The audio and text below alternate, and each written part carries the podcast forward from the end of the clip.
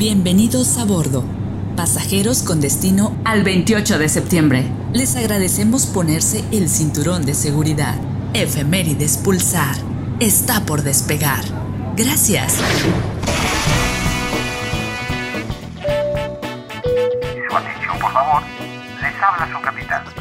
Un día como hoy, pero de 1810, en el marco de la independencia de México, el cura Miguel Hidalgo, al mando del ejército insurgente, conformado por más de 50.000 hombres, toman la lóndiga de granaditas de la ciudad de Guanajuato.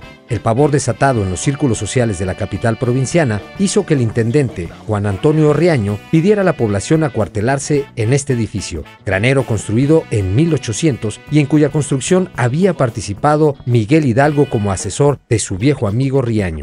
Tras varias horas de combate, surge aquí la valentía de Juan José de los Reyes Martínez, el Pípila, minero de la Valenciana famoso por su fuerza, quien solicitó a Hidalgo permiso para incendiar la puerta de la Lóndiga usando como escudo una roca en la espalda. Su acción fue heroica y exitosa, una vez tomado el edificio, los insurgentes lograron entrar para después masacrar no solo a la escasa guardia que lo defendía, sino también a las numerosas familias de civiles refugiadas en él, entre ellos Juan Antonio Riaño.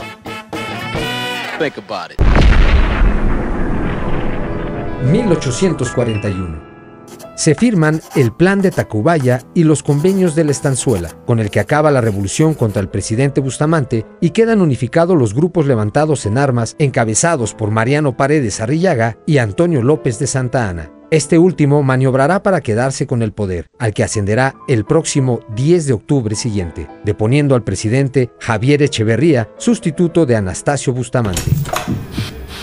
Daniel esperó a que José Francisco Ruiz Macías se subiera a su coche enfrente de un hotel en La Fragua y le disparó. 1994.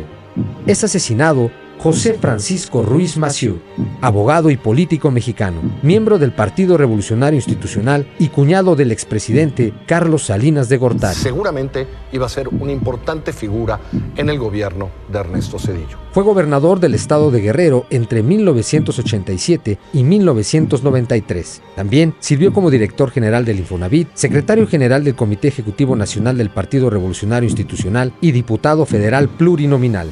Su asesinato es considerado como uno de los mayores escándalos en la historia reciente de México, ya que se involucró como autor intelectual del homicidio a Raúl Salinas de Gortari, hermano de Carlos Salinas de Gortari. También concedió un amparo a Fernando Rodríguez, sentenciado a 37 años y quien de hecho, según la narrativa del crimen, era quien había llamado a Daniel Aguilar Treviño para ejecutar a José Francisco Ruiz Macié. Ese, ese Fernando Rodríguez, también había sido quien había implicado a Raúl Salinas de Gortari de aquel crimen. En 1994 corrieron numerosos rumores de enfrentamientos entre Raúl Salinas de Gortari y Francisco Ruiz Macié.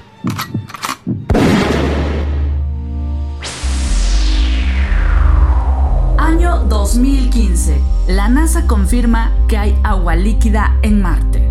¡Wow! Pese a su fama de planeta desolado, polvoriento e inerte, Marte tiene riachuelos de agua líquida que fluyen de manera intermitente por sus laderas. Marte no es el planeta seco y árido que hemos creído en el pasado. Con un espectrómetro instalado en la sonda, los científicos detectaron signos de minerales hidratados en montañas marcianas en las que, al observar el planeta rojo, se perciben rayas misteriosas. Esas rayas, que aparecen por temporadas en la superficie de Marte, corresponden a agua salobre, que fluye por las laderas de los montes marcianos y su color se oscurece en las estaciones cálidas al tiempo que palidece cuando baja la temperatura. ¿Qué tal? ¿Te lo imaginabas?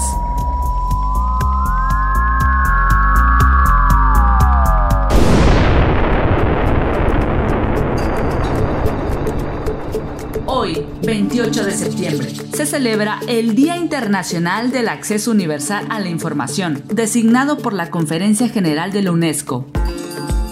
El Día Internacional por el Acceso Universal a la Información 2020 se centrará en el derecho a la información en tiempos de crisis y en las ventajas de contar con garantías constitucionales, estatutarias y o normativas para el acceso público a la información, a fin de salvar vidas, fomentar la confianza y ayudar a la formulación de políticas sostenibles a lo largo de la crisis de COVID-19 y más allá de ella.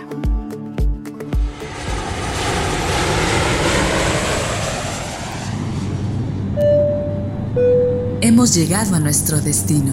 Efemérides Pulsar. Gracias por viajar con nosotros.